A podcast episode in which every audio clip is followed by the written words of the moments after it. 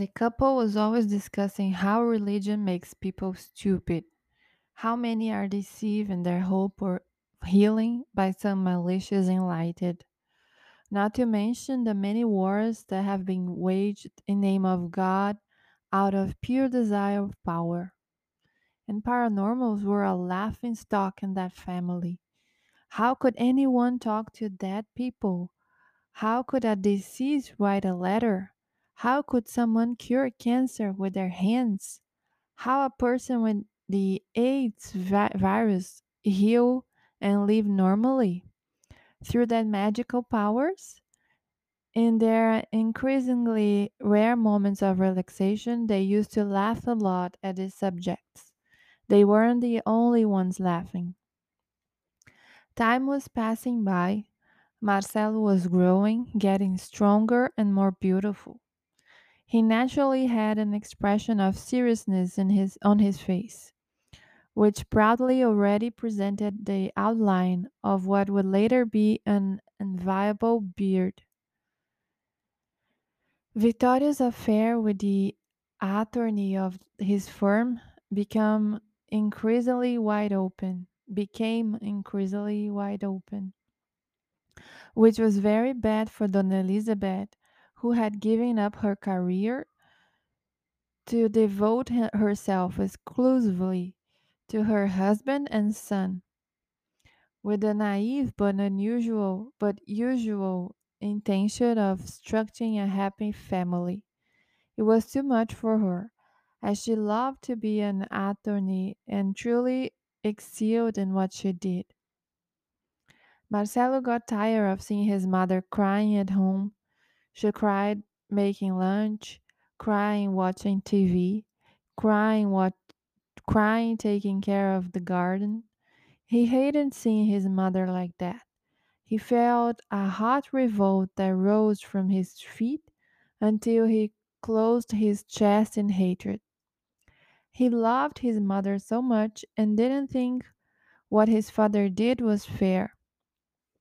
Vittorio could at least hide better, the teenager thought.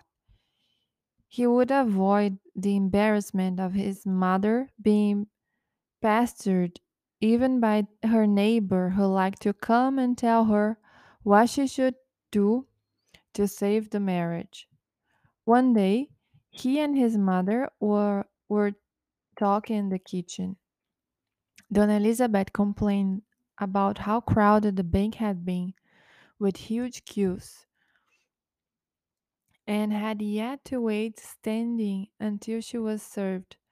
Marcelo listened to his mother and said that he had also had to wait in a big queue at the bakery to buy the afternoon bread. The boy realized that he was feeling discomfort, dis- discomfort in his body, a distrust, as if in the as if in the presence of dangerous animals, and needed to be alert. He began to get restless in the chair. It's cold, right, Mom? Let me close the window, said the teenager, heading to the window. I'm not feeling any difference, but if you want to close it, do it. They heard Vittorio's car entering the garage and a sound knock on the door to close the car, strong enough to let someone worried. Mother and son looked at each other. Vittorio was a man of few words, as you already know.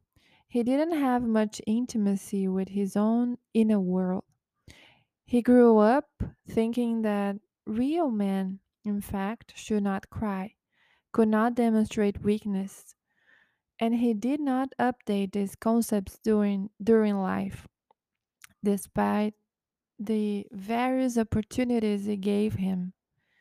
He turned feelings into mathematical equa- equations, or thought he did, but underneath, deep down, there was an ocean with waters as calm as a tidal wave. He felt so alone with his little boat in his in this raging sea, but his conditioning prevented him from seeking help and companionship. Good night, said the father dryly. Good night, said the mother, slightly rasped. Did you manage to pay that bill?